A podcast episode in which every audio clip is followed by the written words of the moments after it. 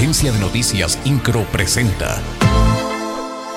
Resumen informativo. La magistrada presidenta del Tribunal Superior de Justicia, Mariela Poncevilla, resaltó que el nombramiento de Norma Piña como presidenta de la Suprema Corte de Justicia de la Nación fortalecerá la independencia de dicho órgano. Sostuvo que su nombramiento llena de esperanza a los juzgadores del país y del Estado.